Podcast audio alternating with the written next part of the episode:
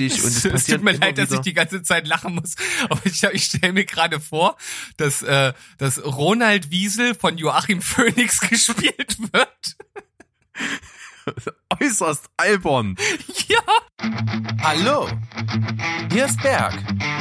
Und hier ist Steven.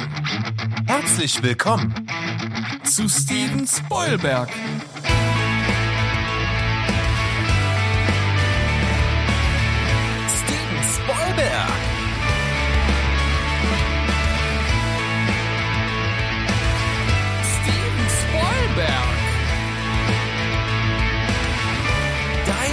Podcast.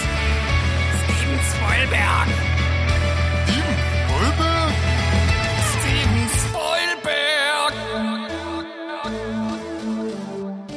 Berg, gib mir mal ein Stichwort für diese Sendung.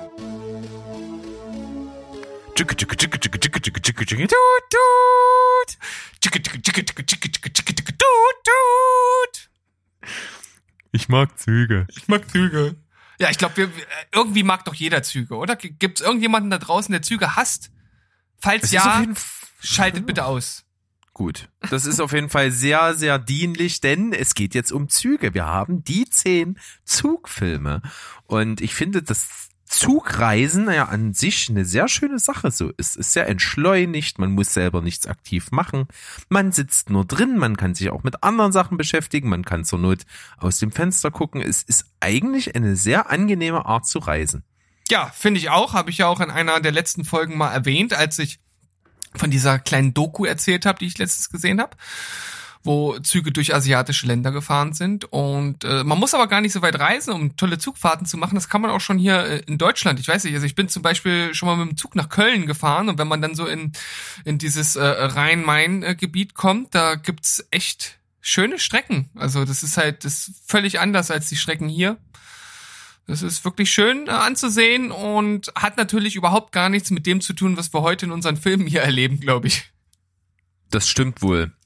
Wir haben also uns zur Aufgabe gemacht, hier über Filme zu sprechen, wo ein Zug oder Züge generell zumindest eine sehr bestimmende Rolle spielen. Also irgendwie muss der Zug ein Handlungselement sein, ohne dieses die Handlung des Films nicht mehr funktioniert. Ja, so kann man das auf jeden Fall festhalten. Bei mir sind es auch tatsächlich jetzt in meinen fünf, die ich mit zumindest jetzt als erstes ausgewählt habe. Ich hoffe, es gibt keine Überschneidung. Und ich denke, bei den Filmen wird das auch nicht der Fall sein. Äh, Bei vier ist es auf jeden Fall so, dass bei mir das wirklich das Hauptelement ist oder es ja im Grunde genommen nur im Zug spielt. Und bei einem ist es, wie du gerade sagtest, schon etwas, was man vielleicht auch durch was anderes hätte ersetzen können, aber ich finde halt den Impact, den diese Szene bei dem Film hatte, die ist halt so wichtig, dass ich den hier mit reingenommen habe als kleinen, als kleinen Ausreißer. Ja, das ist auf jeden Fall eine schöne Herangehensweise. Ich habe hier doch ein ums andere Mal recht rebellisch, will ich sagen, die Regeln gestreckt und habe Milch hier sagen? Filme, die man Milch Was? sagen? Ich habe ich hab verstanden, Milch, Milch sagen. Oder was hast du? um nicht zu sagen. Ah, okay. das Entschuldige macht- bitte, wenn ich das verschluckt habe. Das macht auf jeden Fall mehr Sinn. ja. Und ich habe, wie gesagt, die Regel ein ums andere Mal etwas gestreckt. Und das ist ja auch der Reiz, den man hier bei die 10 haben kann, vor allen Dingen in den ersten Beiträgen. Und überlasse trotzdem dir mit deiner ausufernden kleinen Variante auf Platz 5 bei deinen Filmen, die im Zug spielen oder die Zugfilme sind, den Vortritt. Ja, aber, aber du weißt ja gar nicht, ob das jetzt schon kommt, der Ausreißer. Das ist richtig. Das habe ich nur angenommen, weil ja durchaus der fünfte Platz bei uns dazu meistens ja prädestiniert ist. Das stimmt. In diesem Fall habe ich mich aber anders entschieden, weil der Film an sich eigentlich gar nicht so gut ist und bei mir nur ein sehr hohes emotionales Gewicht trägt und es ehrlich gesagt wirklich mehr eine Er- Erinnerung an den Film ist als der Film selbst, weil ich habe den schon seit Ewigkeiten nicht mehr gesehen und ich weiß einfach, dass ich damals auf diese Art der Filme halt einfach total stand und das auch in gewisser Weise jetzt immer noch tue, wobei solche Filme eigentlich ja in der Art, glaube ich, nicht mehr wirklich gedreht werden. Und zwar ist er so im Fahrwasser von den Stirb langsam Filmen entstanden und äh, es handelt sich um den zweiten Teil von Alarmstufe Rot mit Steven Ja. Seagal. Haben wir schon mal drüber gesprochen? Das stimmt. Ich erinnere mich. Ja. Ich weiß gar nicht mehr, in welchen Sa war das nicht sogar bei Kammerspielen oder so? Ich habe irgendwann mal Alarmstufe Rot, äh, den ersten, mit in der Liste genommen. Und ich denke, Vielleicht Guilty Pleasures. ja, das würde auf jeden Fall passen. Und das ist auch definitiv ein Guilty Pleasure Film, der auch bei weitem nicht so gut ist wie der erste Film, aber der spielt nun mal nicht im Zug, sondern in einem U-Boot. Deswegen konnte ich den hier schlecht nehmen. Da hätte ich, da hätte ich die Regeln doch etwas sehr weit gestreckt. Aber der zweite Film, der spielt halt komplett nur an, ähm, ja, an auf einem Zug. Und natürlich geht es wieder um Casey Ryback, gespielt von Steven Seagal ein Ex-Navy Seal, der jetzt einfach der Koch ist und wo dann immer gesagt wird, was ist das für ein Typ? Was macht er hier? Und dann sagen immer nur alle, ja, es ist der Koch. ähm, und er, Es, es erinnert so ein bisschen an auch äh, nicht nur an Stirb langsam, es erinnert so ein bisschen an Air Force One. ja, genau. Wenn es da nicht der Koch, sondern der Präsident ist, okay, da sind ein paar Level dazwischen. Ich gebe es ja zu, der Vergleich hinkt, aber trotzdem habe ich mich da jetzt gerade äh, erinnert gefühlt. ja, genau. Also das ist halt so dieses, na gut, in dem Fall hat er ja was drauf, aber wirkt erstmal unscheinbar. Bei Stirb langsam wirkt er unscheinbar und ist natürlich nicht der überkrasse Typ gewesen. Und bei Air Force One kann man jetzt natürlich irgendwie nicht erwarten, dass der, dass der Präsident so ein krasser Fighter ist, wie das Harrison Ford gemacht hat. Aber hier ist es natürlich so, dass er seine Handkanten-Action auf dem kleinen Raum natürlich ganz gut einsetzen konnte und vor allem der Film ist halt schon 25 Jahre alt. Das heißt, Steven Seagal, wer ihn jetzt mal gesehen hat, der weiß, heutzutage könnte er sowas nicht mehr drehen. Man nennt ihn ja nur noch Moppelchen Seagal. Und äh, damals noch noch fit sozusagen in der Blüte seines Lebens und er ist ja er ist ja ein Kampfsportmeister gewesen. Also ich glaube, er ist Aikido Kämpfer gewesen. Ich bin mir aber nicht ganz sicher, das habe ich jetzt nicht nochmal recherchiert. Das wäre vielleicht des, des Films auch zu viel Aufwand gewesen. Und naja, die, die Story, da gibt's halt jemanden an, an Bord, ein, ein Terrorist, der von zwei Passagieren einen Code für Nuklearsprengsätze äh, erpressen will. Und zusätzlich nimmt der Zug dann auch noch äh, direkten Kurs auf einen anderen Zug und das alles zusammen ergibt natürlich ein hochspannendes Umfeld, damit Steven Seagal als Ryback dazwischenhauen kann. Sozusagen die Verfilmung der uralten Matheaufgabe. Zwei Züge fahren los mit so und so viel Geschwindigkeit, so und so viel Kilometer voneinander entfernt. Berechne den Zusammenstoßzeitpunkt. Also wenn du das so formulierst, dann klingt das, als wenn das irgendwie Niveau hätte, aber das hat der Film ja so gesehen, nicht außer halt äh, guilty pleasureigen Humor. Und vielleicht nur als kleiner Funfact am Rande, äh, mit am mit äh, auf mit am mit mit An Bord, sagt mit an man Bord. auch bei Zügen. Genau, mit, mit Aufzug wollte ich gerade sagen. Nee, mit an Bord ist auch seine Nichte, die wird gespielt von Catherine Heigl. Ach, guck an. Das ist doch die, die im schlechtesten Film der Welt mitgespielt hat. Hat sie das? Bei, war das nicht äh, Sussex Road oder so ähnlich? So Oh. einer der anerkannt schlechtesten Filme der Menschheit und ich glaube, da spielt Catherine Heigl mit. Tatsächlich, ich dachte, S- Sussex Road. ich dachte, das wäre einer, ähm, ich dachte, das wäre dieser Ben Affleck-Film mit Jennifer Lopez. Es gibt einen Ben Affleck-Film mit Jennifer Lopez. Waren die da zusammen zu dem Zeitpunkt? Äh, ich habe keine Ahnung. Oder war er nur Regisseur? Vielleicht bringe ich auch ein bisschen was durcheinander. Es gibt einen Film, der wirklich unglaublich schlechte Bewertungen bekommen hat, und über den sich alle nur lustig gemacht haben. Und Irre, vielleicht weiß das jemand von euch, haut uns das gerne mal in die Kommentare. Ich glaube, da be bekommt dann auch der Begriff Besetzungscouch eine ganz neue Dimension. Aber okay, Ja, gut. okay, das- Alarmstufe, was? Genau, das soll auf jeden Fall reichen. Ich habe schon viel zu viel für diesen äh, Film hier äh, geopfert. Wie gesagt, ich habe den damals gesehen, fand den halt geil und ich glaube, wenn ich ihn jetzt sehen würde, würde ich den nicht mehr cool finden. Gibt's bei Amazon Prime. Okay, Alarmstufe Rot 2 mit Moppelchen Siegal als absoluter Überflieger Koch, der als Einmann-Armee den Tag rettet. Ja, so ungefähr. So kann man das zusammenfassen vielleicht. Okay, jetzt komme ich zu meinem Platz 5, wo ich die Regeln richtig strecke. Es ist also kein Film, der im Zug spielt. Es ist ein Film, wo ein Zug vor allen Dingen am Ende eine sehr, sehr große Rolle spielt. Deswegen kommen wir natürlich auch so ein kleines bisschen in Spoiler-Region. Das macht aber nichts, es- wir reden ja von einem Film, der schon ein paar Jahre auf dem Buckel hat. Die Rede ist bei mir von Zurück in die Zukunft Teil 3.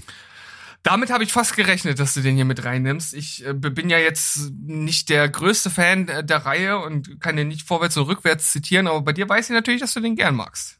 Ja, das vollkommen zu Recht. Eine Filmreihe, die trotz dessen, dass man, wenn man objektiv mal an den dritten Teil rangeht, der schon durchaus auf jeden Fall der schwächste ist und auch insgesamt auch nicht unbedingt der beste Film, ist das trotzdem eine ganz coole Fortführung oder dieser Geschichte füg fügt sich auf jeden Fall in das Universum, was da erschaffen wurde, ein. Und wir haben hier ganz am Ende, Spoiler also an dieser Stelle, wer es nicht kennt, aber wenn ihr den nicht gesehen habt, dann ja, seid ihr sowieso Opfer, ähm, haben wir hier dann die Notwendigkeit, dass die Zeitmaschine äh, dieser DeLorean ja kein Antrieb so richtig mehr hat und aber eben beschleunigt werden muss über oh jetzt jetzt ah scheiße jetzt jetzt schreien einige ich glaube 85 Meilen pro Stunde 82 Meilen pro Stunde irgendwas über 80 Meilen pro Stunde ähm, und das kriegen die nicht so richtig hin und nehmen aber zu Hilfe einen Zug und eine Bahnstrecke. Und die Bahnstrecke hat nur eine begrenzte Länge und endet in einen Canyon. Und da ist also die Notwendigkeit da, dass man also auf der Strecke bis dahin den ja, Zug so beschleunigen muss, dass die Geschwindigkeit erreicht wird und dann endlich die Zeitreise stattfinden kann, die sie brauchen, um zurück in die Zukunft zu kommen übrigens. Ja. Ja, Da wird der Film endlich ist, mal äh, seinem Namen gerecht, hä? Das stimmt, aber das kommt auch immer mal vorher vor. Ja. Auf jeden Fall ist das äh, ziemlich spannend gemacht und wir haben also hier eine rasante Szene, in der sie eben im Führerhaus dieses Zuges es sind Doc und Marty am Start und dann äh, ist der Plan eben, dass äh, die Waggons abzukoppeln und dass nur noch die Lokomotive weiterfährt und somit auch leichter ist und man diese Lokomotive dann auf ein Nebengleis leitet, die dann eben zu diesem Canyon führt, damit also auch die Strecke entsprechend gerade ist, um die Geschwindigkeit zu erreichen. Und das ist natürlich immer davor ist dann eben dieser DeLorean als Zeitmaschine, der dann vor sich hergeschoben wird und Doc hat dann so ganz abgefahrenen Sprit, Sp so Spritpellets entwickelt, die dann immer von Zeit zu Zeit in den Ofen geschmissen werden, damit das immer schneller wird. Und das ist sehr, sehr rasant. Es gibt dann also auch äh, Szenen, die sehr waghalsig sind mit dem Hoverboard neben der Lokomotive und es müssen dann Menschen zusteigen, aussteigen, was auch immer. Die müssen ja dann auch von der Lokomotive vorklettern in die Zeitmaschine.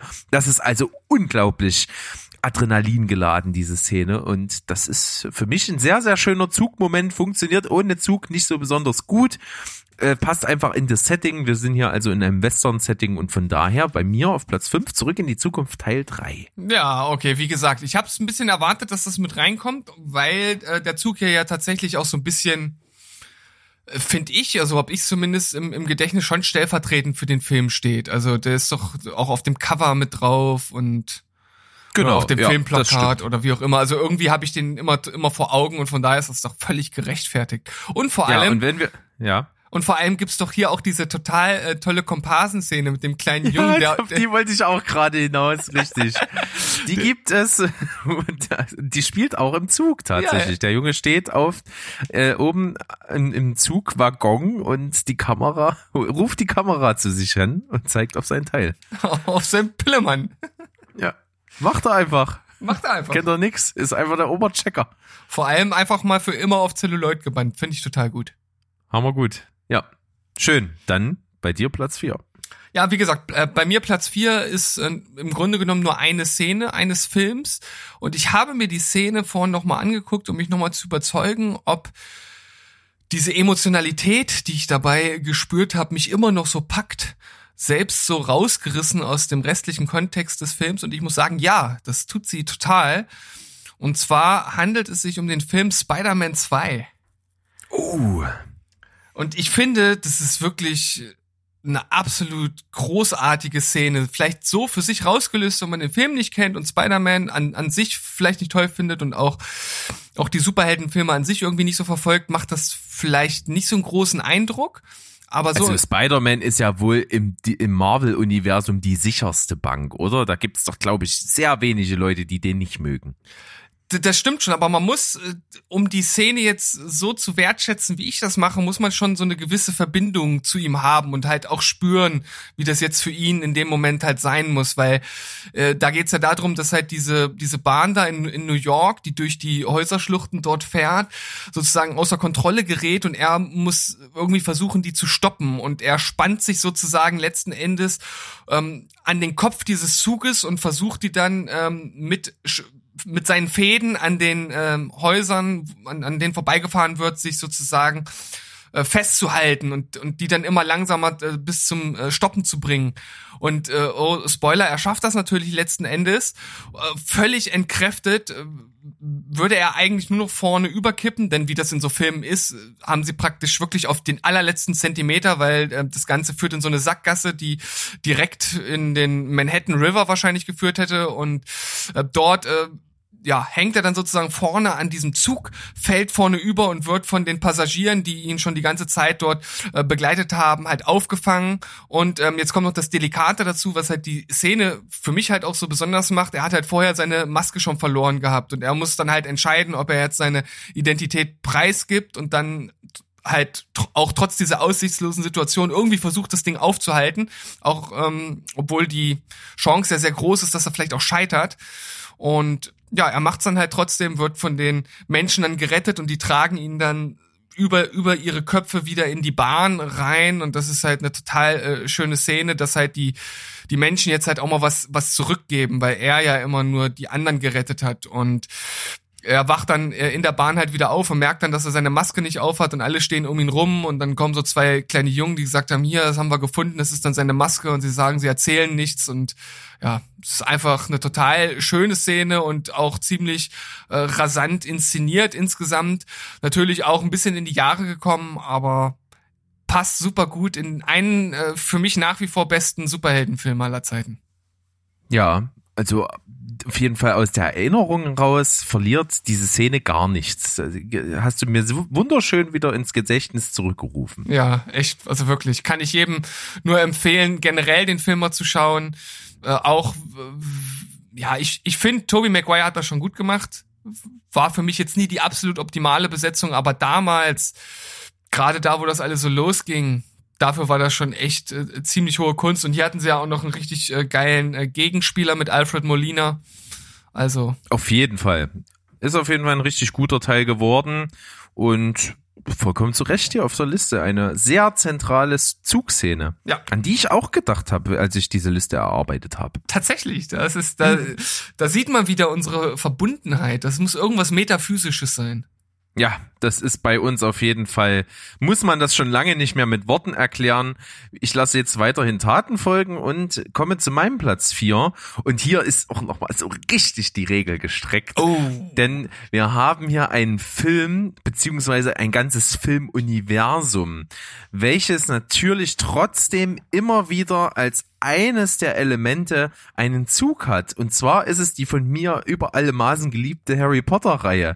Denn was ist denn Harry Potter bitte ohne den Hogwarts Express? Okay, das ist na natürlich gar nicht mal so gestreckt, wie ich finde, weil, wie du ja sagst, also der Hogwarts Express, der ist ja essentiell. Wenn es den nicht geben würde, dann würden die ja nie nach Hogwarts kommen. Ja, und was dort alles passiert, die lernen sich kennen, da wird gelacht, da wird geweint, da wird gegessen, da wird nicht gebumst, da wird alles Mögliche gemacht. Das ist wirklich ähm, ein Zug, der ja so viele Dreh- und Angelpunkte dieser ganzen Geschichte in sich drin hat. Das ist auf jeden Fall gut. Also natürlich ist das der Beginn der Freundschaft zwischen ihnen, äh, zwischen Harry Potter und Ron, Ron Weasley, Ronald Wiesel. Das ist auf jeden Fall eins der Elemente. Dann sind natürlich immer so, was für den jeweiligen Teil des Harry Potter Universums wichtig ist, so wichtige Anfangselemente, Sachen, die erklärt werden, die passieren immer im Zug. Zum Beispiel bei der Gefangene von Azkaban ist da das allererste Aufeinandertreffen zwischen Harry Potter und einem Dementor. Das ist auch ganz wichtig. Und Es, tut mir leid, dass ich wieder. die ganze Zeit lachen muss, aber ich, ich stelle mir gerade vor, dass, äh, dass Ronald Wiesel von Joachim Phoenix gespielt wird. äußerst albern.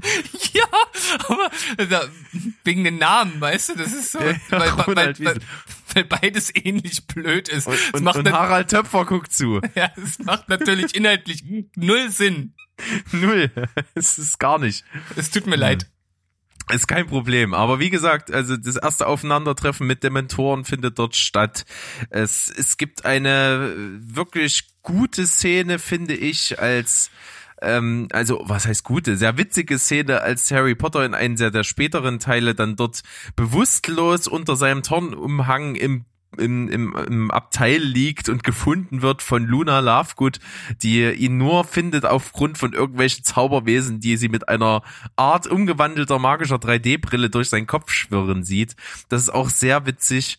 Ähm, es gibt da sehr viele Szenen, die da wichtig sind und das finde ich gut. Jetzt hast, das, du, jetzt hast du aber echt Glück, dass du die Szene äh, jetzt erst genannt hast und dass wir die Folge nicht schon vor zwei Wochen gemacht haben, denn dann hätte ich äh, das noch nicht im Buch gelesen gehabt. Hättest du mich sozusagen Ja. gespoilert. Ja, das stimmt. Es tut mir ein bisschen leid. Aber auf jeden Fall, der Hogwarts Express ist natürlich auch ein ziemliches Sinnbild. Wer an Harry Potter denkt, der denkt da auch dran. Und auch gerade so dieses Ding um Gleis 9, 3 Viertel ist ja auch ein absolut ikonisches Ding, was zur Harry Potter Welt zweifelsohne dazugehört. Und wer schon mal in London gewesen ist, im King's Cross Bahnhof und sieht, was da für ein Hype ist, das, da ist eine riesenlange Schlange vor dieser Stelle, wo das 9 3 Viertel so ein bisschen aufgebaut ist, wo dieser Gepäckwagen in der Wand verschwindet und man sich dort anstellt, um eben ein Foto zu machen. Und direkt daneben ist auch der große, große Harry Potter Shop, der wirklich cool ist. Also das kann ich jeden, der auch nur im Ansatz was mit Harry Potter anfangen kann, absolut empfehlen. Absolutes Muss, wenn man in London ist, in diesen Laden mal reingehen. Da ist praktisch fast alles, was es in diesem Universum gibt, kann man dort halt auch irgendwie erwerben. Als, als Requisite, als wirklich gute Replikte auch teilweise. Das ist sehr interessant. Und dort gibt's tatsächlich auch einen Zauberstabladen drin. Ja, für den geneigten Fan ist das natürlich eine schöne Sache. Ja, und auch nur für den ansatzweise Fan ist das auch eine super Sache. Also das, da kann man sich nicht satt sehen in diesen Laden. Der ist richtig cool. Ja, auf jeden Fall, also wie ich, wie ich finde, interessante Wahl. Habe ich jetzt auch gar nicht dran gedacht. Also ich habe ich hab ja noch nicht alle Harry Potter Filme gesehen, aber hätte das ja auch rein theoretisch schon machen können. Aber ich fand das ein guter Gedanke und vor allem auch, auch zu Recht, weil wir haben ja rausgearbeitet, der ist halt einfach in gewisser Weise auch Dreh- und Angelpunkt für, für viele Dinge, die halt passiert sind. Und von daher, schöner Platz Und schon von kleiner Spoiler, aber ist jetzt natürlich nicht so schlimm, wenn ich das verrate. Das letzte Buch endet die letzte Szene am Bahnsteig. Das finde ich jetzt aber unerhört. Findest du? Ja, als, als nächstes sagst du mir noch, dass Dumbledore irgendwann stirbt. Das ist wirklich ein harter Spoiler. Also wer diese Big Bang Theory Folge gesehen hat, wo er den Film noch nicht kannte, ähm, Ja, okay. ich. Ich. Oh Gott, tust du mir leid, ey. Ja, es ist nur so. Aber äh, ich weiß tatsächlich nicht mehr ganz genau, über welchen äh, Film er äh, gesprochen hat. Und äh, ich meine, vier bleibt ja nicht mehr übrig. Ich bin ja bei den letzten beiden Büchern, also von daher. Ähm, ja, und, und ehrlich gesagt, äh, mu muss ja irgendwann irgendwer Wichtiges sterben in, in so einer Buchreihe, sonst, sonst fehlt ein bisschen was. Es ist richtig. Na gut. Alles klar. Harry Potter. Harry Potter. Harry Potter. Dumbledore. Okay. So, genug Harry Potter für heute. Wir, wir widmen uns wieder ein bisschen realistischeren äh, Szenarien, so wie bei mir beim nächsten Film. Ein Film, den du äh, nicht äh, so überragend findest. Äh, oh, ich fand den aber äußerst kurzweilig und unterhaltsam und wie ihr schon gemerkt habt, äh, bei mir äh, ist natürlich wieder das Action-Genre im Vordergrund. Wenn ich selbst fahre, dann äh, bevorzuge ich natürlich die ruhige Fahrt, aber äh, was so Zugfilme angeht, das muss es bei mir schon krachen. Und ich fand den wirklich innovativ und wie gesagt sehr kurzweilig. Source Code. Source Code. Natürlich überhaupt nicht realistisch, aber äh, trotzdem, ich, ja, ich, ich, ich fand den total spannend, als ich den erstmal als Trailer gesehen habe. Da war ich sofort Feuer und Flamme, war dann zwar nicht im Kino, aber als ich dann die Möglichkeit hatte, mir den dann mal anzuschauen, habe ich das auch gemacht. Und ich fand den ziemlich gut. Also, du hast ihn nur mit 6,5 bewertet. Ja, weil ich enttäuscht war. Ich war nämlich genauso drin wie du, als ich den Trailer gesehen habe und fand einfach diese Prämisse richtig cool, dass eben in diesem Film so ein täglich grüßt das Murmeltier-Szenario eben gemacht wird. Und zwar, dass nach einem wirklich verheerenden Zugunglück es die Möglichkeit gibt, ähm, in so einer Art geheimmilitärischen Testeinrichtung einen Probanden eben in das Bewusstsein eines Insassen dieses Zuges zu ja, verfrachten und dann sozusagen immer acht Minuten vor dem Zugunglück erleben zu können. Und er kann dann, der dann da rein gebeamt wird in diesen Verstand des Zuginsassen, der kann dort sich bewegen, wie er möchte und muss eben Hinweise suchen. Und diese Hinweise sollen dann eben dazu verwendet werden, den Attentäter zu finden, um weitere Unglücke verhindern zu können. Genau, und er wird halt immer wieder reingeschickt, der gute Jake Gyllenhaal, der hier die Hauptrolle spielt. Und obwohl er weiß, dass er das eigentlich nicht verhindern kann, weil das Ganze, ich weiß gar nicht mehr genau, ob das dann halt ja nur so eine Simulation im, im Grunde genommen ist, also jetzt nicht so eine so eine richtige Zeitreise. Ich kann, kann mich nicht mehr so ganz genau erinnern, aber äh, letzten Endes versuchte dann trotzdem natürlich den Helden zu spielen und irgendwie das Ganze äh, zu verhindern. Aber wenn ihr wissen wollt, wie es ausgeht, müsst ihr den Film dann doch selber schauen. Wir haben für heute genug gespoilert mit Dumbledore, von daher reden wir da nicht äh, näher drüber. Ähm, was aber vielleicht noch ganz interessant ist, äh, als so kleines äh, Trivia-Element, um äh, das mal hier mit reinzubringen. Also erstens, der äh, Film ist vom äh, Moon-Regisseur, Re Regisseur, der ähm, auch gleichzeitig der Sohn von David Bowie ist. Ich wusste nicht, weiß nicht, ob du das wusstest. Nein, das Ja. klingt echt, äh, wie das, was es für Verbindungen manchmal gibt. Duncan nicht schlecht. Jones heißt er. Okay. Und der Klingelton ähm, von äh, Michelle Monaghan, die auch dort mitspielt, das ist äh, die Dame, die im Zug immer direkt vor ihm sitzt, die hat auf ihrem Handy den gleichen äh, Klingel, also den oder den Klingelton, den sie hat, ist ein Song, der bei Moon immer in dem Radio äh, gespielt wird. Also sozusagen eine kleine Verbindung. Vielleicht spielt es in einem Universum. Oh, das könnte natürlich sein. Ja.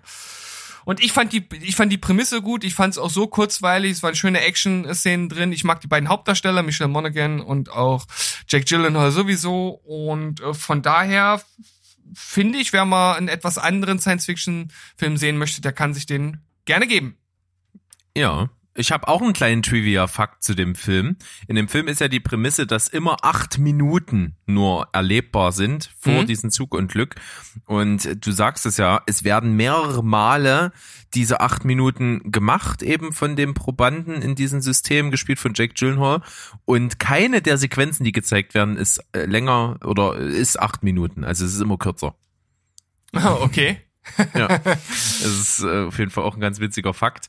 Ich finde einfach, der Film hat sich bei mir, das gibt's einfach manchmal, an seiner Prämisse dann irgendwie verhoben. Ich kann bei so einem Film wie Und täglich grüßt das Murmeltier, kann ich das annehmen, dass es so ist, dass es diese Zeitschleife gibt. In diesem Film versucht mir der Film aber völlig abstrus zu erklären, wie das möglich ist. Und das, das ist für, von, für mich in sich nicht logisch und von vorne bis hinten irgendwie nicht so ganz nachvollziehbar, selbst in der gestreckten Realität dieses Films. Und das hat mich am Ende so enttäuscht irgendwie und das hat mich nicht abholen können. Ich habe die ganze Zeit überlegt, aber das ergibt doch gar keinen Sinn. Da, da, weiß nicht, dass das, und wie das dann verläuft, ist ja noch hanebüchener. Das kann ich zumindest vorwegnehmen, ohne was zu verraten. Es wird ja dann völlig abgefahren, diese, diese ganze Zeitreise oder Nicht-Zeitreise-Prämisse. Und deswegen, ja, hat er mich ein bisschen enttäuscht, deswegen hat er mich nicht ganz so mitgenommen, aber kann man so an einem regnerischen Sonntagnachmittag auf der Couch gucken. Ja, gibt's jetzt bei einem großen Streaming-Anbieter zum Schauen. Also Na, vom wer Lust hat. Dann komme ich mal zu meinem Platz Nummer drei. Ja. Und da habe ich einen alten Bekannten von uns hier. Denn wir haben den schon mal besprochen und es ist für mich natürlich irgendwie schon mit der Inbegriff des Zugfilms und ich nenne ihn bloß schon jetzt, damit ich da noch ein bisschen Luft habe für zwei andere Vertreter, weil dieser hier ziemlich klar ist. Natürlich ist die Rede von Mord im Orient Express. Ja. Habe ich auch auf meiner Liste gehabt und wusste eigentlich, dass du ihn nimmst. Ja, muss man natürlich nehmen. Also das ist natürlich ein Meilenstein im Bereich des Zugfilms, ja, dieses Genre, welches von vielen Regisseuren in ihrer Karriere angestrebt wird. Viele erreichen es niemals. Doch es gibt manche, wie zum Beispiel Sidney Lumet, der eine ziemlich coole Variante davon gedreht hat. Das war noch, war das noch vor Zwölf Geschworenen? Nee, Zwölf Geschworene war ja erst sein zweiter Film und der kam viel später. Also es war dann Okay. sein, sein 15. Film oder so, keine Ahnung. Okay. Aber auf jeden Fall der Meister, der die zwölf Geschworenen, diesen fantastischen Film, dieses Kammerspiel, welches seinesgleichen sucht, gemacht hat, der hat auch dieses Kammerspiel, welches komplett im Zug spielt, ähm, verfilmt nach einer Geschichte von Agatha Christie. Und diese, finde ich, hat wirklich einen sehr, sehr, sehr, sehr guten Twist am Ende des Films. In einer, wie Steven immer so gerne sagt, wunderschönen Salonszene wird das präsentiert. Und das ist wirklich super gelungen. Bei Stevens Meinung ist es eben so, dass ihm das Schauspiel insgesamt bei dieser Variante von boah, 1900 was 63, 73 Ich Irgendwo. glaube, ich glaube Anfang 70 oder Ende 60. Ich ja, nicht so gut gefallen hat. Aber für die, die natürlich mit den aktuellen Sehgewohnheiten besser klarkommen wollen, für die ist natürlich dann der Mord im Orient Express von 2017 in der Neuauflage ebenso sehenswert, weil wirklich ein gutes Schauspielensemble mit am Start ist, ebenso wie in dem Film von 1974. Und ja, kann man nur empfehlen, ist sehr, sehr spannend. Eine ganz typische englische Krimi-Roman-Geschichte, wo es darum geht, den Mörder zu finden in dem kleinen Subgenre Who Done It Movie. Also da kann man miträtseln. Die Lösung am Ende ist sehr verblüffend und es spielt komplett im Zug. Es spielt im Zug. Es spielt im Zug. Bedingung erfüllt. Schön. erfüllt. Ja, voll erfüllt. Und äh, so viel schlechter als du habe ich den Film gar nicht bewertet. Ich habe dem eine 7,5 gegeben. Also ich finde den trotzdem ähm, für seine Zeit auf jeden Fall gut gemacht.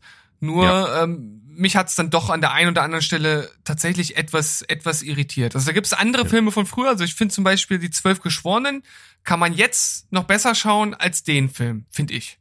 Ja, gebe ich dir vollkommen recht. Und man muss noch mal kurz äh, mit einhaken, das ist ja durchaus so ein Ritterschlag in der Schauspielerriege von vor allen Dingen britischen Schauspielern in einer Agatha Christie-Verfilmung aufzutreten und davon gibt's auch sehr, sehr viele und das ist auch irgendwie so ein Genre, wo sich niemand beschwert, dass Remakes gemacht werden. Es gibt ja von Mord im Orient Express und von vielen, vielen anderen Kriminalgeschichten zig Neuverfilmungen, Remakes, Fernsehfilme, was auch immer und trotzdem bekommt man immer die große Riege zu einem Ensemble zusammen und sowas zu drehen und ebenso war der neue Mord im Orient Express von 2017 so erfolgreich, dass auch ein zweiter Film gemacht wird und zwar auch wieder mit Kenneth Branagh als Hercule Poirot, der Detektiv in diesem Film und der nächste Film ist auch schon in den Startlöchern und ist Tod auf dem Nil. Hm, okay, wann soll der rauskommen? Spielt komplett in einem Boot. Oh, welche Überraschung, ein Kammerspiel. Ja. Äh, Tod auf dem Nil, ich glaube dieses oder nächstes Jahr. Ich glaube dieses, ich glaube, der ist schon fertig. Hm, okay. Da bin ich ja mal gespannt. Ja, kann man sein. Kann man sagen. So, jetzt aber genug geredet, Tod, äh, nicht Tod auf dem Nil. Mord im Orient Express. So, und das ist mein Platz drei und jetzt kommt dein Platz Nummer zwei schon. Ja, mein Platz Nummer zwei ist auch ein äh, recht junges Werk. Also die sind ja alle relativ jung und tatsächlich müsste Alarmstufe Rot der älteste sein mit Jahrgang 1995. Es ist also auf jeden Fall dieses Mal sehr speziell, dass wir nicht so viel alte Filme dabei haben. Also ich zumindest nicht. Du hast ja mit Mord im Orient Express schon einen etwas älteren Vertreter. Ähm, einen von der äh, Kritik sehr hoch gelobten äh, Film mit Chris Evans in der Hauptrolle. Rede ist von Snowpiercer. Ja. Das ist auf jeden Fall so ein Film, da muss ich irgendwie demnächst mal so eine Zweitsichtung wagen. Ja, das musst du auf jeden Fall äh, tun, weil wir ja wissen, dass eine Zweitsichtung dir manchmal ganz gut tut. Es wäre auf jeden Fall total interessant, mal zu hören, wie du den Film nach dem zweiten Mal sichten denn findest. Denn ich finde ihn äh, ziemlich großartig. Ja, ich habe ja letztens schon mal in einem anderen Zusammenhang kurz drüber gesprochen, als es um die Serie geht, die jetzt Ende Mai bei Netflix startet. Und auch so ist es äh, bei dem, ja, bei dem Film, der die Vorlage für den für die für die Serie ähm, natürlich liefert, so, dass es in einer äh, in der Zukunft eine völlig vereiste Erde gibt. Es gab nämlich so ein ähm, Experiment, den den Klimawandel irgendwie aufzuhalten und das hat nicht funktioniert und äh, auf einmal ist halt alles kalt und vereist und dann gibt es den sogenannten Snowpiercer. Das ist ein Zug der von einer heiligen Maschine angetrieben wird, also ähnlich eines äh, Perpetuum mobile, also ein sich selbst beschleunigendes äh, physikalisches äh, Gerät, was es ja eigentlich nicht geben kann. Das, das äh, weiß man ja, aber dort ist es halt die Voraussetzung, dass dieser Zug immer weiterfahren kann. Und dieser Zug ist halt ziemlich lang und dort gibt es ein ja, ein ziemlich rigide festgelegtes Kastensystem. Das heißt, desto weiter hinten man in den Zügen lebt, desto niedriger ist man auch in der Schicht und desto schlechter wird man halt auch äh, behandelt. Und dann geht's natürlich darum, Chris Evans, der spielt äh, dort einen dieser Leute, der in der ganz untersten Kaste ist und dann äh, ja einen Aufstand aufzettelt und versucht halt nach vorne. Ein Aufstand aufzettelt. Ja, richtig aufgezettelt. Habe ich das gesagt? Ja. Sehr gut. Ich hab's Fand ich genauso so schön. Sonst äh, gehe ich über solche Versprecher drüber, aber den fand ich niedlich. Einen Aufstand aufzetteln. Ich hab's ist doch ganz klar, steht im Duden. Ja, ich hab's genau so gemeint, wie ich's gesagt habe. Sehr schön. Naja, der macht, der macht sich auf jeden Fall auf den Weg nach vorne und möchte natürlich bis ins Cockpit äh, kommen, um dem Ganzen, so wie es dort läuft, ein Ende zu setzen. Und neben Chris Evans sind auch Tilda Swinton mit dabei, äh, Ed Harris, äh, Jamie Bell, ähm, also auf jeden Fall ein ganz äh, illustrer Cast. Und ich finde den Film sehr besonders, sehr innovativ von seinem, von seiner Idee, von der Umsetzung. Das ist, äh, also man kann fast sagen, ein, ein kleines, modernes äh, Science-Fiction-Meisterwerkchen. Ja, und vor allen Dingen natürlich jetzt durch die Popularität von Bong Joon-ho, der diesen Film gemacht hat und sich natürlich für Parasite verantwortlich zeigt und damit wahnsinnig abgeräumt hat, jetzt in ganz neuen populären Licht, welches ja natürlich sofort damit belohnt worden ist, dass halt eben auch eine Snowpiercer-Serie an den Start geht. Ja, mit, mit Zügen, wo ich nicht weiß, wie die dieses ganze Zeug da reinbekommen. Das geht doch gar nicht. Das ist eben ein großer Zug. Das ist deine rationale Antwort darauf. Meine Güte. Ja. Mal gucken, ob sich das bewahrheiten wird. Ich weiß es nicht so ganz genau. Ja, also ich habe auf jeden Fall Lust auf die Serie. Ich habe auch jetzt irgendwie nochmal Lust, den Film zu schauen, weil das auch schon wieder ein bisschen ja ähm, mit mit einem Schleier bedeckt ist und ich das nochmal gerne auffrischen äh, möchte. Ähm, ey, das könnten wir ja eigentlich bei unserem anstehenden Filmeabend machen. Das ist eigentlich eine ganz schneckische Idee, möchte Können ich meinen. Können wir mal fest äh, halten.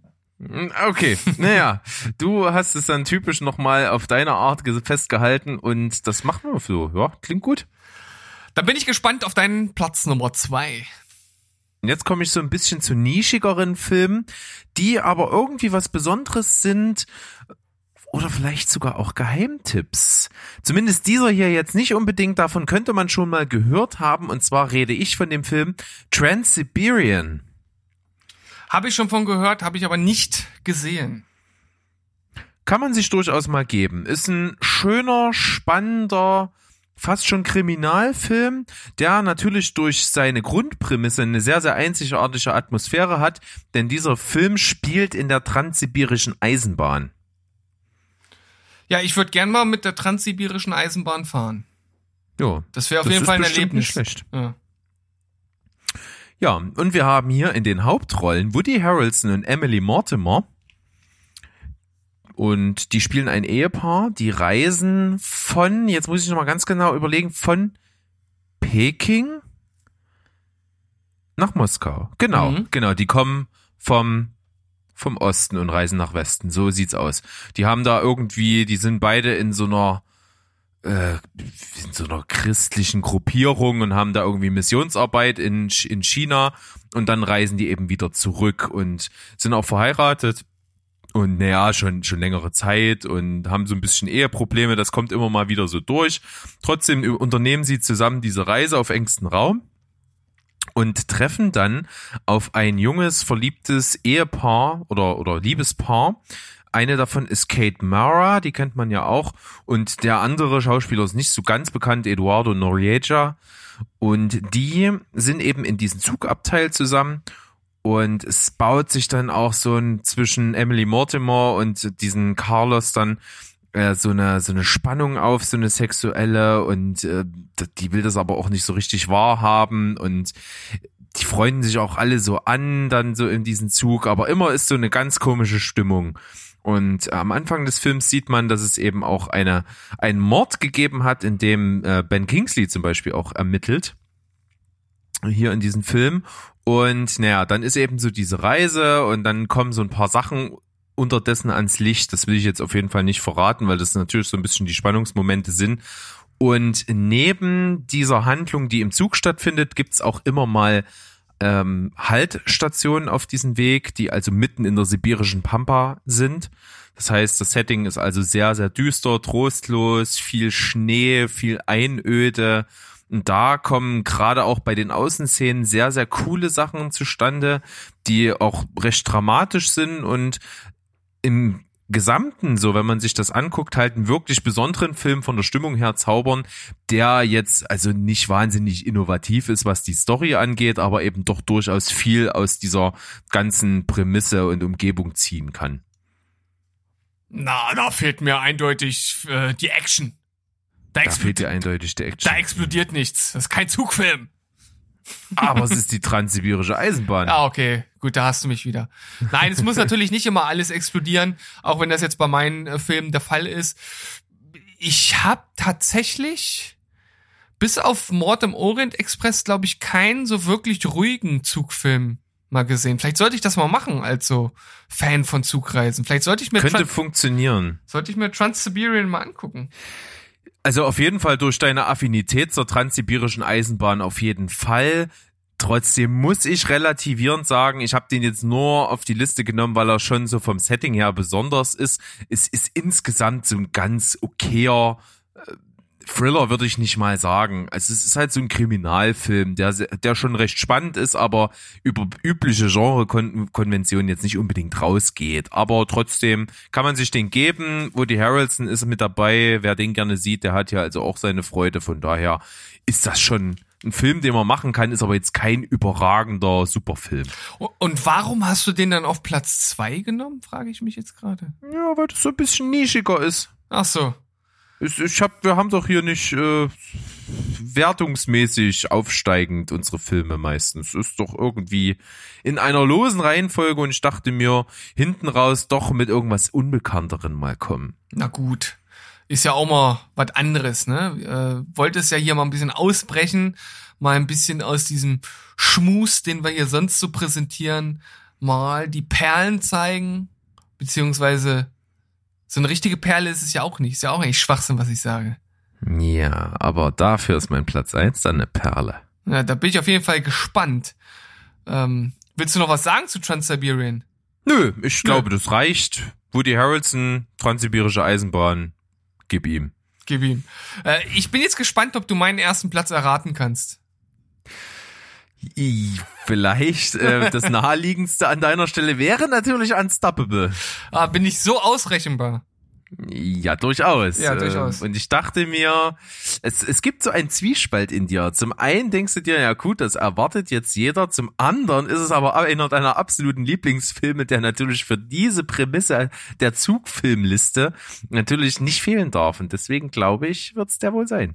Ja, also ich finde, ich finde dieser Film ist äh, ist da irgendwie so ein bisschen besonders. Äh, Nicht, weil er als filmisches oder cineastisches Werk besonders ist. Also das brauchen wir ja gar nicht diskutieren. Das ist ja im Grunde genommen ein- ein Actionfilm vom, vom Reißbrett, wenn man so möchte. Aber was der für mich halt einfach mitbringt und das trotz, dass er ein rasanter Actionfilm ist, ist irgendwie so dieses, dieses gute Gefühl einfach, dieses, dieses total äh, Spaß machende Good Feeling Ding, so was ich halt auch äh, teilweise beim Zugfahren so an sich, beim Zugreisen halt habe. Und wenn er das in mir auslösen kann, also ich weiß nicht, welcher Film ansonsten auf Platz eins dann stehen soll. Ja, vor allen Dingen bei Denzel Washington hat man ja immer so dieses Denzel Washington Filmgefühl noch zusätzlich obendrauf. Das ist ja immer so, Denzel Washington ist irgendwie so ein cooler, ziemlich ruhiger Typ, der eigentlich total was drauf hat, unter seinen Möglichkeiten geblieben ist, aber wenn es drauf ankommt, rettet er den Tag. Ja, ja, ja, hier Frank Barnes, der alteingesessene Lokführer, der den noch ja leicht hinter den Ohren grünen äh, Will Colson unter seine Fittiche nehmen soll und die beiden werden dann gleich zu einem äh, Double Team, die den Tag, die dann die den Tag retten sollen, so ist es richtig, weil ein Zug ja außer Kontrolle gerät, wie der Titel vielleicht schon so ein bisschen spoilert und die Bremsen funktionieren nicht und dann sind da natürlich auch noch Chemikalien und er rast auf einen anderen Zug zu und die müssen die Gleise umstellen und das ist alles unglaublich rasant, charmant und halt einfach ja, wie ich schon gesagt habe, mit diesem Good Feeling Gefühl verbunden und das macht den Film für mich in gewisser Art und Weise besonders, obwohl man, wenn man versucht, objektive Maßstäbe anzusetzen, natürlich nicht von einem von einem wirklichen Meisterwerk sprechen kann. Aber wir haben ja schon ganz oft gesagt, irgendwie spielt halt so dieses ja, die eigene Leidenschaft mit rein, wann man den Film gesehen hat, vielleicht auch noch wie man zu den Schauspielern steht und irgendwie passt das bei mir alles bei dem Film und deshalb muss der für mich auf Platz eins. Das ist auf jeden Fall richtig und nicht zu verwerfen. Das ist wirklich ein richtig guter Film, der unterhaltsam ist, der viel mitbringt und der einfach hinterher dich nicht zurücklässt, so, nö, ja, war okay, sondern das ist schon ein Film, wo du dir sagst, ja, super. Ist gut, kann Ja. man machen. Ich, ich vermute, dass deiner jetzt ein absolutes Meisterwerk der Filmgeschichte ist, der Zugfilmgeschichte, und meinen etwas alt aussehen lässt und dann alle wieder sagen, oh, der Steven wieder mit seinen scheiß Actionfilmen. Aber äh, ich bin gespannt, weil ich hätte jetzt höchstens noch äh, ähm, Darjeeling Limited im Kopf. Das stimmt, aber der ist, der ist ein bisschen, bisschen anstrengend manchmal. Ein bisschen langatmig ist er. Ja, Aber trotzdem nicht, äh, nichtsdestotrotz gut gemacht und habe ich hier auf jeden Fall in den Honorable Mentions, kann man jetzt schon mal bestätigen. Aber ich habe einen Film, da kommst du nie drauf, Hm. weil du den, glaube ich, auch nicht gesehen hast. Mhm. Und ich denke, die wenigsten werden den überhaupt kennen. Das ist für mich so ein absolut waschechter Geheimtipp. Es ist ein kleiner Indie-Film mit einer unglaublich guten Besetzung von 2003. Ich habe den einmal gesehen. Das war wirklich relativ zufällig und habe seither versucht, ihn mir nochmal anzugucken und du kriegst den nirgendwo auf irgendeinem Streamingdienst. Nicht mal zum Kaufen. Du kriegst ihn einfach nicht. Du kannst dir eigentlich nur eine DVD bestellen, um den zu gucken. Den gibt's auch wahrscheinlich nicht auf Blu-ray. Die Rede ist von dem Film Station Agent. Also, ich bin der Meinung, den Namen schon mal gehört zu haben. Kann natürlich auch sein, dass ich das vielleicht mit irgendeinem ähnlich klingenden Titel durcheinander bringe, aber äh, ich schaue mal direkt nach und du erzählst mal, was du an dem so toll findest. Das ist so ein richtig guter Feel-Good-Movie mit Peter Dinklage in der Ah. Hauptrolle. Das war so einer der Filme vor seinem riesen äh, Game of Thrones Durchbruch, wo er äh, doch durchaus bekannt war. Da hat er diesen Film auch gemacht unter anderem. Und mit dabei, es ist wirklich ein Film, der hat nicht viele Schauspieler. Mit dabei sind Patricia Clarkson, die auch durchaus sehr bekannt ist, Bobby Cannavale, der auch gerne mal so Mafiosi spielt, mit dabei. Ansonsten noch Richard Kind, den kennt man auch durchaus. Und Michelle Williams auch in einer Rolle mit am Start. Und noch ein paar so andere Bekannte, die so in ganz kleinen Nebenrollen, aber im Grunde genommen konzentriert sich das auf dieses Oh, Vierer Joe, Joe, Joe Lo Truglio. Ja, äh, aus äh, Brooklyn Nine-Nine. Der Ja. ist aber nur in einer ganz, ganz, ganz kleinen Nebenrolle zu sehen. Aber wie gesagt, das, das Vierergespann oder eigentlich im Kern das Dreiergespann um äh, Patricia Clarkson, Bobby Cannavale und ähm, Peter Dinklage, die sind hier im Zentrum und Peter Dinklage ist ein Typ, der zusammen mit seinem besten Freund eigentlich immer zusammengearbeitet hat, der um einiges älter ist als er. Äh, er ist so ein typischer, ich mag ja, ich mag Züge li wesentlich lieber als Menschentyp. Also der arbeitet in so ein, ich hab's, ja, ich hab's gerade irgendwie, das ist schon so lange her, dass ich ihn gesehen habe. Der arbeitet, glaube ich, in so einem Modelleisenbahnladen. Und sein bester Kumpel arbeitet dort mit ihm zusammen und der stirbt. Und das ist für ihn natürlich ein sehr einschneidendes Erlebnis. Er hat nicht viele soziale Kontakte und Freunde erst recht nicht. Und das ist einer äh, seiner ältesten Freunde und der stirbt und es nimmt ihn natürlich sehr mit. Aber dieser hat ihm ein Grundstück vererbt und dieses Grundstück ist ein Bahnhäuschen an einer alten Bahnstrecke. Und dort zieht er hin, das ist ziemlich in der Pampa, sehr einsam und dort will er sich dann so ein bisschen einrichten. Und dann ist er da so an dieser Bahnstrecke und lernt dann so widerwillig die Leute, die, die dort rumlaufen, kennen. Unter anderem eben Bobby Cannaway, der da immer mit so einem kleinen Imbisswagen rumfährt und Patricia Clarkson, die da auch irgendwie so ein bisschen ihre ganz eigenen Dämonen zu vertreiben versucht in dieser Stadt. Und diese drei sind eigentlich alle einsam und irgendwie Außenseiter und die freunden sich miteinander an. Und da kommt einfach ein wunderschöner Feel-Good-Movie zustande mit viel Herz und ähm, der einfach auch die Hoffnung jemanden zurückgibt, der eigentlich eher einsam ist und äh, nicht so Fan von Menschen ist, dass es doch durchaus Leute geben kann, die er finden kann, wo es zu einer ja, Freundschaft of a Lifetime eben kommt. Und das ist wirklich ein schöner Film. Indie-Film kennt kaum jemand, ist aber ganz hervorragend. Aber der spielt ja nur in einem Bahnhäuschen und nicht in einem Zug. Alter, Züge sind das Ding in seinem Leben in diesem Film. Ja, das Er kann ja, arbeitet zig Jahre in einem Modelleisenbahnladen. und ja, aber das sind ja nur, das sind ja nur, das sind ja nur Modelle. Junge, Thema Züge verfehlt. spielen Sechs- hier im Herzen von demjenigen auf jeden Fall eine ganz, ganz große Rolle. Nein. Klingt äh, total interessant, vor allem, weil ich Peter Dinklage äh, natürlich unglaublich gut finde und den natürlich bei Game of Thrones äh, stark fand, auch schon bei äh, Nip Tuck, wo er dann auch mal eine etwas tragendere Rolle gespielt hat und ich ich bin mir nicht ganz sicher, hast du von dem Film schon mal erzählt oder war das? Das ist wirklich lange her, dass ich den äh, gesehen habe. Ich weiß nicht, ich glaube nicht, dass wir uns da mal drüber unterhalten haben. Auf Hm. jeden Fall habe ich mich trotzdem irgendwie sofort dran erinnert, als es um Züge ging. Und wie gesagt, ich hatte zwischendurch schon mal gedacht, oh, den musst du unbedingt noch mal gucken. Auch gerade nachdem ich dann auch so Game of Thrones gesehen hatte und weiß, wie wie Dinklage so drauf ist und was er so macht und ihn halt total super finde. Und da dachte ich mir, oh, das wäre eigentlich die Zeit jetzt, den nochmal zu schauen und du kriegst ihn halt nirgendwo. Das ist halt echt blöd. Und ich habe es irgendwie bis jetzt noch nicht geschafft, mir da mal halt die DVD irgendwie zu bestellen. Das sollte ich vielleicht mal tun, damit ich ihn mal wieder gucken kann. Das ist auf jeden Fall super. Und jetzt gerade, weil es schon wieder so lange her ist, habe ich mir auch einen Trailer nochmal angeguckt. Der Trailer ist auch super. Und von daher hat er mir sofort dieses äh, schöne Gefühl zurückgegeben. Und deswegen glaube ich hier ganz verdient und durchaus mal auch ein Geheimtipp. Ja, ich habe dich natürlich eben nur so gebasht, weil du ja genau das gemacht hast, was ich davor gesagt habe. Ja, ich komme mit so einem Durchschnitts-Action-Film auf dem ersten Platz und du kommst hier mit der absoluten Indie-Perle, wo alle sagen, wow, geil, ey, der Berg wieder, hat hier voll den fetten Tipp am Start. und äh, dann kommst du aber direkt um die Ecke, ja, sorry, kannst aber nirgendwo gucken. Also du bist echt, du bist heute ganz schön masochistisch drauf, muss ich mal so sagen.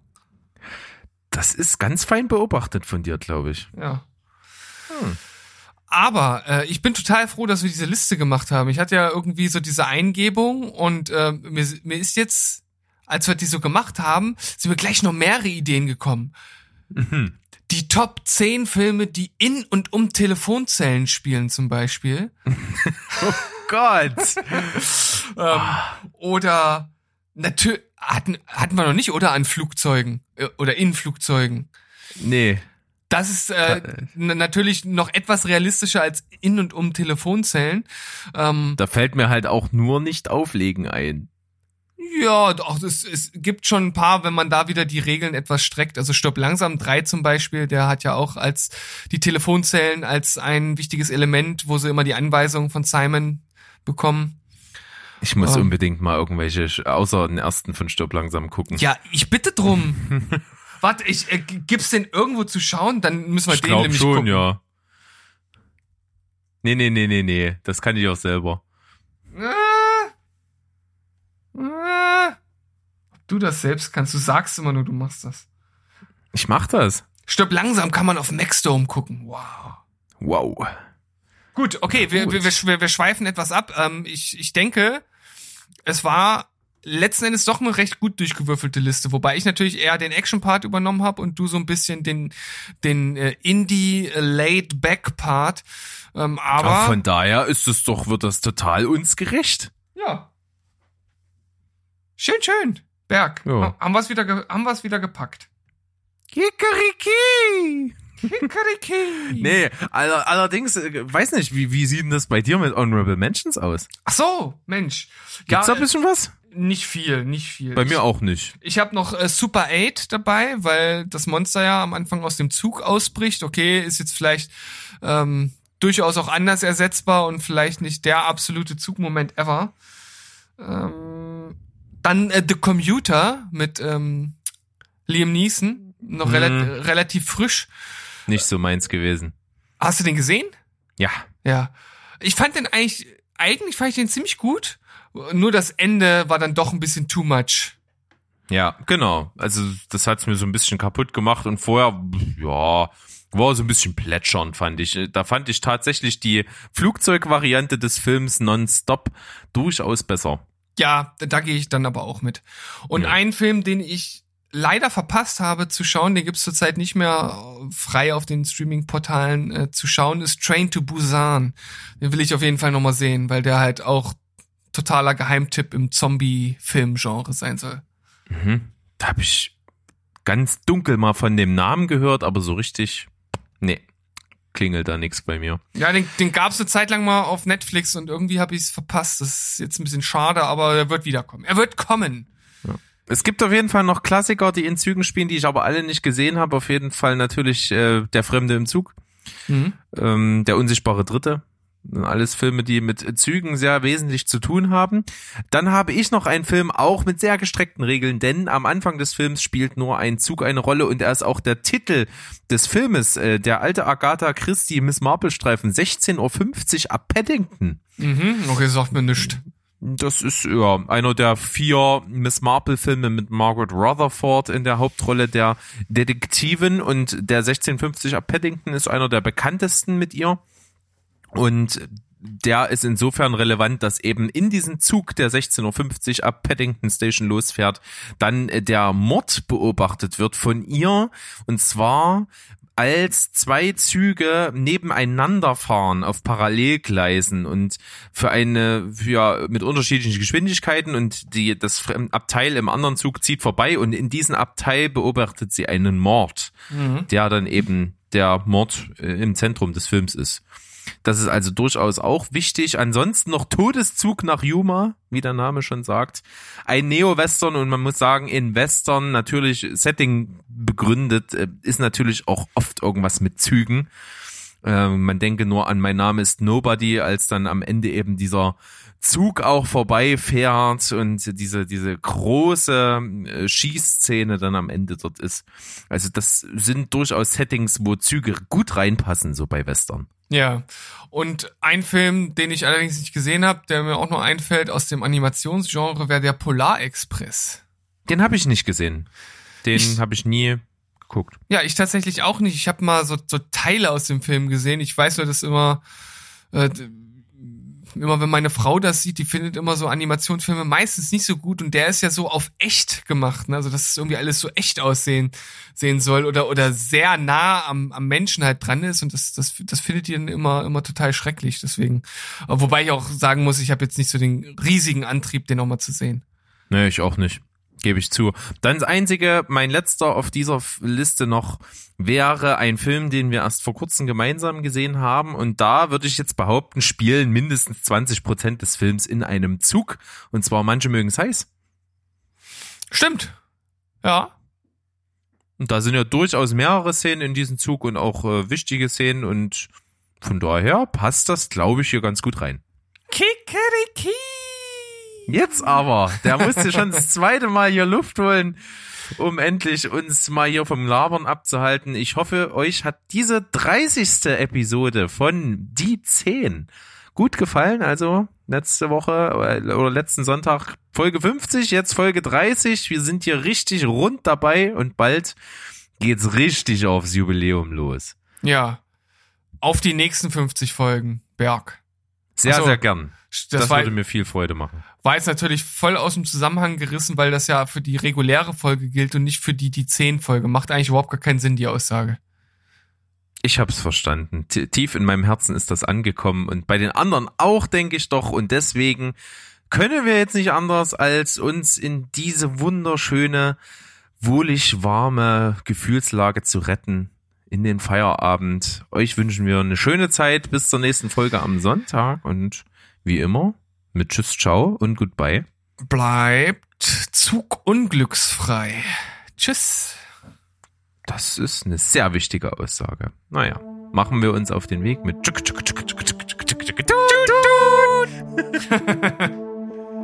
und spoilerfrei bleiben.